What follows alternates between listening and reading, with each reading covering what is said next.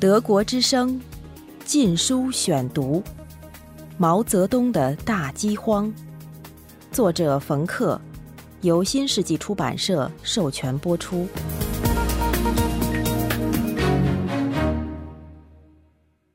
第二十九节：妇女。集体化的目的之一是为了将妇女从男权下解放出来，事实却是相反，他们的境遇没有改善，而是恶化了。全国各地生产方式各不相同，不过大跃进之前，大多数北方妇女很少在地里干活，即使在南方，也只有穷人家的妇女和男人一起下地干活。女人从事家务，做其他的营生，连小孩也要出力，在空闲时候做手工活补贴家用。有时候，整个村子专门从事某种特定商品的生产，在当地市场上出卖，比如纸伞、布鞋、绸帽、藤椅、柳条篮、细藤筐等等，都是在家里做的。不存在什么安全生产之类的事故。即使在闭塞的村落里，按照风俗，妇女也是在家做活编织、纺纱、刺绣，既自用也出售。在跑步进入现代化的号召下，从来不下地干活的妇女也被动员起来，要求他们每天听到喇叭就出门。跟男子一起去犁地、播种、翻耕、除草、养谷，但是，尽管全力投入公社劳动，妇女拿到的报酬总是比男人少，无论他们多么辛苦。公社的工分制度实际上是系统的剥削妇女的制度，因为只有强壮的男人才能拿到高分。妇女在外参加了集体劳动，但政府并没有因此减轻他们的家务负担。从补衣服到带孩子，家务事一点儿也没有少，还是要做。本来应该有幼儿园帮助照料孩子，但我们已经知道，许多幼儿园根本不起作用。所以，母亲们经常在全职干活之余，还要分身看护孩子。每个家庭还要投入一波接一波的运动，动员令一下，妇女就倒了霉。其实大饥荒开始之前，他们已经精疲力尽。有些村子壮年男人全进城了，留下妇女在村里又干农活又照看老幼病残。妇女处于弱势。在那个干集体活才有饭吃的残酷年代，弱者只有挨饿。为了力争上游，人们连怜悯心都没有了。在炼钢、耕地和生产的时候，妇女来月经被视为缺陷。月经在宗教中通常是忌讳的，认为经期的妇女不洁。但这观念似乎一夜之间被摒弃。不出工就受罚，最常见的惩罚措施就是请假必扣工分。有些男干部滥用职权，羞辱那些请例假的女子。湖南城东人民公社的党支部书记徐英杰强迫那些因来月经而要求休息的妇女脱下裤子接受检查。很少人愿意被羞辱，不少人因此病倒。有人还因为过度疲惫，同时承受痛经或妇科疾病而死去。怀孕的妇女也要被迫劳动，常常是干到分娩之前，但照样会受到惩罚。仅在四川某地，就有二十四名妇女因被迫到田里劳动而流产。有个叫陈远明的女社员提出抗议。带队的干部区主任林卫松就朝他下身猛踢，直至流血，最后终身残疾。有的地方干部一手遮天，处罚更为严苛。上面提到的湖南同一个公社，怀孕而不参加劳动的妇女要被迫在数九寒天脱光衣服下水破冰。在广东清远，上百名村民被迫全体参加劳动，大冬天不穿棉衣。怀孕妇女和刚生产的妇女也不例外，谁要是反抗，就不给饭吃。广州郊区的番禺干部认为女社员杜金好代工，她已经怀孕七个月，干部抓住她头发逼她下地，还要她不停的承认错误，经受辱骂，直到昏厥过去。她丈夫吓得直哭，但无能为力。她醒来后一脸茫然，挣扎着走回家，脚一软倒在地上死了。有的女性走投无路，宁可一死。有个叫梁霞女的怀孕女子，被迫在冬天劳动，最后跳河自尽。因为疲惫和饥饿，妇女身体虚弱，甚至停经，这在各地都很常见。就算有医疗待遇的城市妇女也不例外。北京城南天桥有家冶金厂，一半的女工患有闭经、阴道炎或子宫下垂等妇科病，因为唯一的一间浴室总是人满为患，许多妇女几个月不洗澡，长时间在通风不畅的环境下工作。连袁变花这样的政治上的积极分子都卡了血，有时都站不起来。妇联的调查也有类似报告，例如，在北京电子管厂，六千六百名妇女中有一半患有各种妇科疾病。二十五岁的吴玉芳，一九五六年进厂时是一个健康年轻的姑娘。一九六一年，她常常头痛。月经不调、失眠、易怒、无力，结婚五年后依然没有孩子。检查发现，她和许多工人一样得了水银中毒。农村妇女的健康也受到严重损害，许多人子宫下垂。子宫通常是有肌肉和韧带支撑在骨盆中，患者的子宫则下垂到阴道处。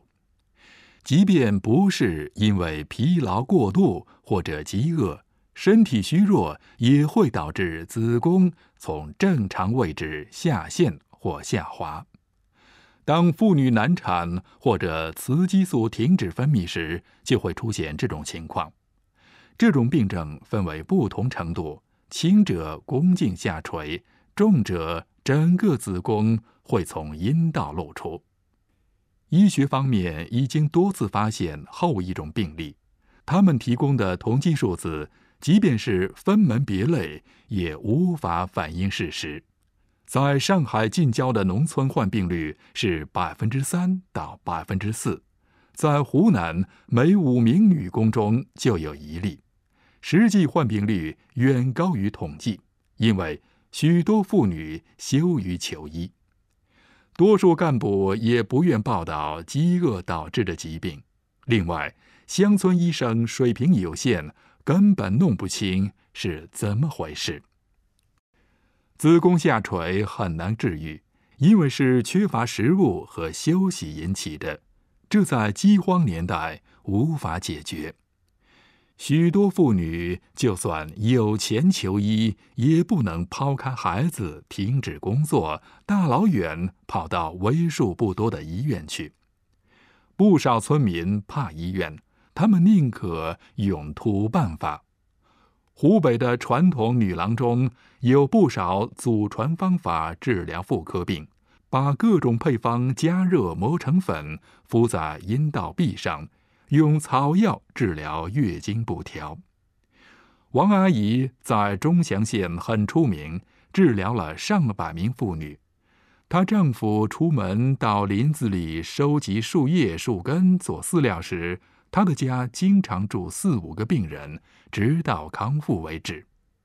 但这种传统的救治方法，在当时强制公社化的形势下，是官方难以容忍的。因为缺乏有效的治疗，许多妇女只能带病干活。德国之声《禁书选读》：妇女在其他方面也处于劣势，毕竟这是一个严酷的男性主导的世界，妇女在社会中被边缘化。很容易受到性虐待。当地干部无法无天，饥荒也败坏了社会道德标准。这二者加起来还不算。由于男子离乡进城参军，或者到很远的地方参加灌溉工程，导致夫妻分居两地，甚至家庭破裂。由于社会各个层面对妇女的保护都在瓦解。面对当地恶棍赤裸裸的欺凌，他们简直毫无防卫能力。强奸也像传染病一样，在这块世风日下的国土上蔓延。仅举几个例子说明：广州北部翁城公社的两名党委书记，一九六零年强奸了三十四名妇女；河北衡水县三名县委书记和一名副县长。经常对女性进行性侵犯，其中一人与几十名妇女发生性关系。贾家营村一名支书强奸了二十七名女性。调查表明，他对村里几乎每一位未婚妇女都为所欲为。曲末的书记李登民强奸了大约二十名妇女，有两名尚未成年。在湖南耒阳。连十一二岁的女孩子都遭受性侵犯。在湘潭，一个干部把十名女孩组成一支专业队，供他发泄兽欲。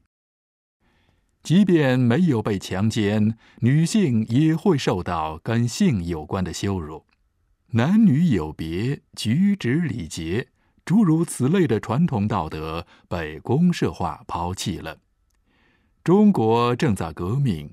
代代相传的行为道德规范被颠覆，导致了在一九四九年之前无法想象的各种变态。湖南武冈县一个工厂的领导逼迫妇女赤身裸体工作，仅一九五八年十一月的一天之内，就有三百多名妇女一丝不挂的干活，谁不服从就绑起来。甚至还发明了竞争机制，最乐意脱衣服的妇女有奖，最高奖五十元人民币，相当于一个月的工资。有人愿意利用这种机会得到提拔，也有人反感，但没人敢说。不过少数人敢写。一些妇女病倒后，湖南的冬天寒冷刺骨。一系列匿名信寄到毛泽东那里，他是否读了信，我们不得而知。但某位北京高官打电话给长沙省委，要求调查清楚。在调查过程中，事件逐渐明朗。工厂领导显然是在反封建的宗旨下，鼓励妇女们以赶超精神脱掉衣服。似乎在解放的名义下，干什么勾当都是依法治国。同样下流不堪的还有裸体游行，南北都有，命令妇女一丝不挂的在村子里走，极少时候也命令男子。浙江遂昌县偷东西的男女被剥光游街，六十岁的周某英已经是祖母，被迫脱光。敲着锣走在队伍前面，村民求情也无济于事。这些被羞辱的妇女无颜回家。二十四岁的朱任娇因为偷了几个小钱儿，被脱光游街。事后觉得没脸见人，要求搬家到另一个村子，要求被拒绝后便自杀了。在广东的一个小村子，民兵将两个年轻女人绑在树上，用手电筒照其中一个女子的私处，还在另一个人身上画了一只大乌龟，代表男性生殖器。两个人都自尽了。另一个现象在档案和采访中极少提到，但在饥荒时期很突出，就是性交易。女人可以用自己交换任何东西：一口饭、一份好一点的工作，或者一个能为她带来许多安全感的男人，与她保持固定的但不合法的关系。很多这样的交易都是秘密进行。但也有从事卖淫的地下集团，这是当局试图控制的。成都一个劳教所关了一百多个妓女和女少年犯，其中十多个是一九四九年共产党胜利后接受过再教育的，但拒绝自我改造。绰号“老娘”的王庆之介绍其他妇女入行。有些新加入的性工作者和男性窃贼结成团伙，在全国游荡，到西安、北京和天津寻找生计。少数是单干，有些甚至定期给父母交钱。父母对钱的来源也采取睁一只眼闭一只眼的态度。农村妇女逃到城市之后，也会出卖自己换取食物。这我们已经知道，性交易进一步会导致重婚。有的农村妇女为了在城里找丈夫，谎报自己的年龄，或者隐瞒自己的婚姻状况。他们中间有的只有十五六岁，远远不到法定成婚年龄。有一些已婚妇女为了生存而重婚，少数妇女会遗弃与前夫所生的孩子。但并不是所有人都会舍掉从前的家庭，有人再婚后一些日子又回来了。在农村更普遍的情况是利用假结婚掩盖性交易的真相。河北一个农村做过仔细调查，一九六零年饥荒最严重的一年，新婚夫妇增加了七倍，逃荒的妇女涌入村子。结婚是为了交换货品、衣服，或者给亲人换食物。有的只有十六岁，另外有人结婚后不久就离开了。有些妇女还会给同一丈夫介绍其他对象，因此出现了六起重婚案件。还有贩卖妇女，例如。在内蒙古，贩卖妇女的团伙每个月都从全国各地运回上百名妇女，大多来自饥荒严重的甘肃，少数来自山东，有的还只是孩子，也有寡妇，还有已婚妇女。被贩卖的妇女来自各个阶层，学生、教师，甚至还有干部，没有人是自愿的，有的被卖过好几次。六个村子里，不到半年就买进了五十五名妇女。妇女被边缘化、被羞辱、不能幸免的疲于劳作，常被男人遗弃。最后还有最痛苦的决定，即如何在家庭内部分配那一丁点儿食物。饥荒前，男人通常说了算，男人第一个吃。在集体化生产中，妇女被有系统的压低工分。在男权社会中，要优先保证家中的男性成员吃饱。